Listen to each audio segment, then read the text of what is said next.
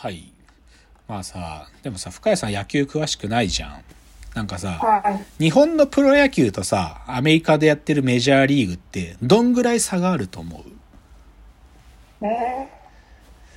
例えばさ、でも今さ、メジャーリーグの最高の選手は大谷選手じゃん。もう、これはもう、もう世界中の人がまあ認めると思うよ。だ大谷はさ、メジャーのトップのプレイヤーであることは確かだけど、でも、あれは大谷だけなんだよね。他の日本人選手がどうかっつったら、日本人選手が行ったら絶対活躍できるかっつうと微妙なのね。つまりね、うんメジャーってね、なんかこれ日本人がううかつに思ってる以上にメジャーと日本のプロ野球の差ってね、すっげえあるの、はっきり言って。うん。で、日本で一番ヒット打ってた選手がメジャー行っても全然打てない。あ例えばもう帰ってきちゃって、秋山翔吾なんていうのは日本一のヒットメーカーだったけど、メジャーそ2年、まあ2年とちょっと相当頑張ったけど無理やった。うん、で、村上、ヤクルトの村上が出てくる前のセリーグのホームランを打って、筒香ってバッターだったのね。DNA の筒香っていいバッターだよ、筒香は。けど、筒香なんかメジャー全然通用してないよ。まともに打てないんだから。で、はっきり言って、で、これはバッターって意味、で、ピッチャーはもうちょっと通用するんだよ。ピッチャーは。ねうん。ピッチャーの方がメジャーで成功できる可能性は高いけど、でも、なんだろう、日本で無双してたピッチャーが行ったとしても、向こうでエースなれるかっつうと微妙なの。うんまあ、ダルビッシュはよく投げてるよ。ダルビッシュはすごい。けど、で、大谷もすごいけど、例えば前健、前田健太っていうや広島のエースだったピッチャーいるけど、はいそこまで活躍してるかっつうと微妙だし、なんかちょろっといった選手なんかすぐ2軍に落とし落とされて、3A っつうんだけど、2軍に落とされて活躍できないってメジャー。それぐらい日本とメジャーって差超あるのね。で、でも、、この差が最も顕著に現れるのが、ショートなんですよ、実は。ねさっきさ、僕が2000年代の中盤にメジャーに行けるショートが出てきたって中島、川崎、西岡って言ったでしょ？こいつらメジャー3人とも行ってんだけど、メジャー行った時彼らが守ってたポジション、セカンドなのね。ショート守らせてもらえないの。日本のスーパースターだったショートがメジャー行っても、松井和夫もそうなんだよ。松井和夫ですら、日本のスーパースターのが日本、日本球界の歴史の中でナンバーワンのショートなのに、メジャー行ったらセカンド守らされちゃうのよ。うんで、これがなぜなのかという話をちょっとしますね。で、はいこれはね、シンプルに、守備力の話なの、これは。メジャーで求められる守備力が、日本のトップの、トッププレイヤーのショートでも満たせてない。うんなぜか、これね、二つぐらい理由が。あの、井口、あの、今年までロッテの監督をやってた井口が挙げる。井口はメジャーで、井口もセカンドだったんだけど、井口はセカンドでワールドシリーズ制覇まで経験してる選手だけど、井口が言うのはね、日本のショートがメジャーのショートに追いつけない理由が二つあるっつってて、一つが、日本のグラウンドが人工芝だからっていう理由を言う。うんうん。日本の球場ってね、あのー、12球団のうちね、9個だったかな？が人工芝なんだよ。グラウンドが。で、あ人工芝って、ある意味綺麗になってるから、だバウンドが読めるんだよね、どう跳ねてくるか。うん、でもメジャーって人工芝なんか出せって分かってるから、メジャーって30球団あるうち28球団が天然芝なのね。本当にき、もうちゃんと育てた芝で。で、天然芝だとある程度打球が死ぬっつうか、こう、人工芝の方が球足が速いの。転がってきてくれるの。でも、うんあ、ごめん。天然芝の方が転がってきてくれて、人工芝は、あ、ごもう逆か。人工芝の方が転がりやすくて、天然芝はバウンド吸収しちゃうから、なんかもっとボールにアプローチを強くしないと、うんボールが死んじゃうのよね。で、その差があるっつってる。だから、井口なんか言うのは、日本は人工芝のせいで楽をしてるって言ってるね。ねプレーするときに。だから、今宮うまいけど、今宮だったら、今宮がメジャー行くためにはもっとグッと行くようなプレーをしていかないとメジャーでもショートできないとか井口なんか言う。うんあともう一個はね、これがね、今日僕の冒頭の僕が好きだったショートって話に戻るんだけど、はい僕らがね、少なくとも日本で野球を習うときに、正しい取り方、ゴロの取り方って、ボールの正面に入りなさいって言われるのね。正面。ボールが転がってくるときに、こう、グローブが正面でこういう風に出せる。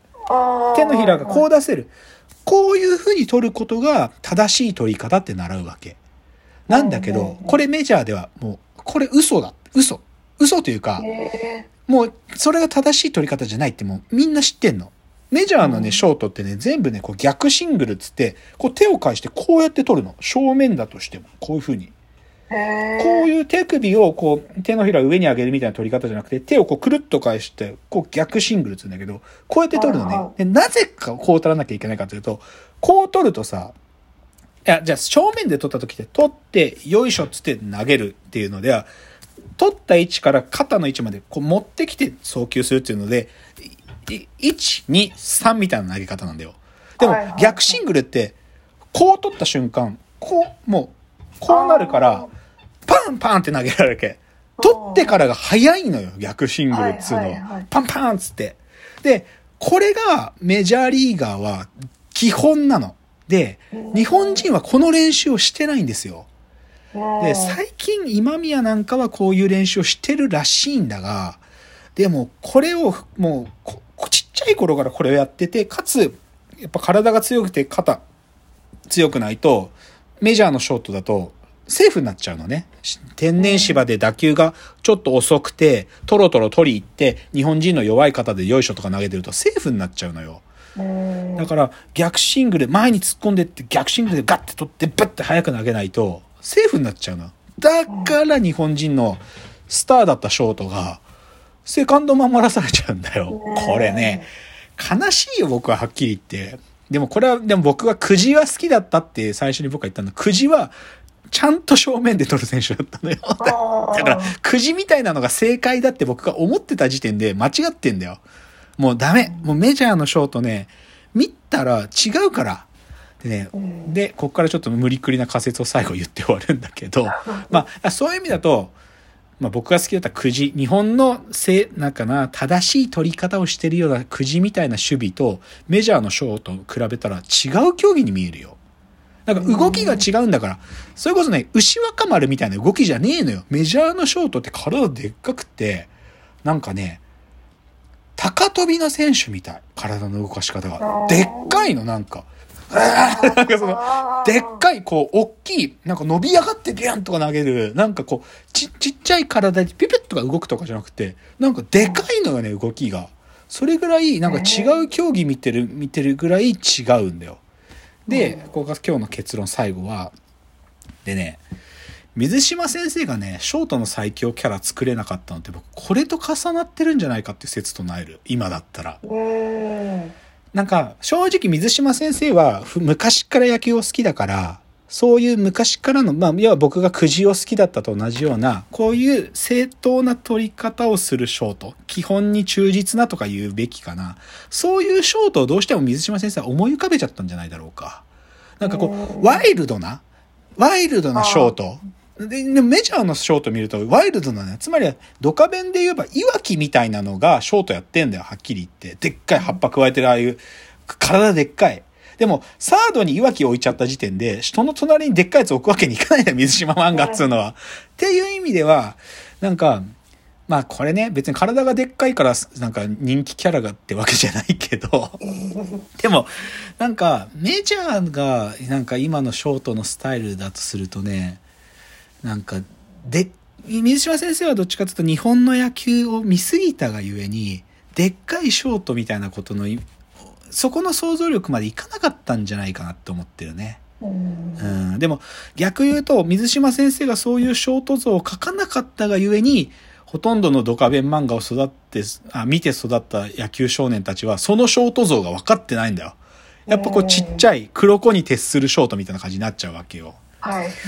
あーこれはちょっとね革命が起きてほしい。正直なこと言えば大谷みたいな体の選手がショートやんなきゃいけないんだよ今は。あうんまあ、もったいないけどね、あんな、でもまあ、あのサイズ、あの感じ、でっかい。大谷はだって、メジャーの中でもでっかい方なんだから、あ。う。うんん、だからああいう、ちょっとびっくりするぐらいでっかい体の選手、体強い選手がショートやんなきゃいけないなと思ってるっていう話でしたよ。いや、なんか、あでも今日本当は言いたかったのはマジで僕推し活の話だったんだよな。でも、でも、なんだろう。でもこれ結構重要でね、僕の隣で日本シリーズ見てたおばさんがお一人で見てたんだけど、そのおばさんはね、あの、ヤクルトの小川ってピッチャーのファンなんだろうけど、小川が投げてる時は静かに見てるの。なんだけど、小川が自分のバッ、まあね、これも多分マナーなんだけど、ずっと小川のユニフォームこうやって出してるとしつこいから、小川の打順が回ってきた時だけ小川のユニフォーム出してこうやってやってんの。こうやって。へすげえ可愛かった、それ見てて。うん。で、そういう選手一人でも作れたら僕推しいけるから、ーだからさ、すげえショートが現れたら、それで推しいけるんだよ。うーん。でもなこの前見た限り、ヤクルトの今のその若いショート、長岡、今8番打ってんだよね。この8番打ってるって時点で黒子じゃん。まあし若いからさ、まだしょうがないんだけど、まあ、たまにね、左バッターでパッチンって言うとホームラン打つ。クライマックスシリーズの時打ったんだけど、長岡が。うんでも、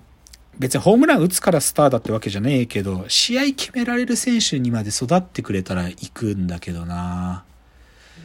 まあ、でこれその隣守ってる山田哲人っていうのは、まあ、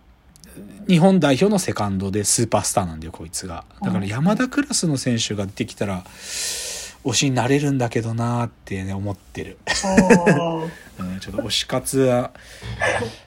始められたらいいなって思ってますよ。近いしね。つうことでした。ちょっと皆さんもなんか推しがあったら教えてください。スポーツの推しつくしばらくな持ってなかったからね。皆さんあったら感じじゃないですか。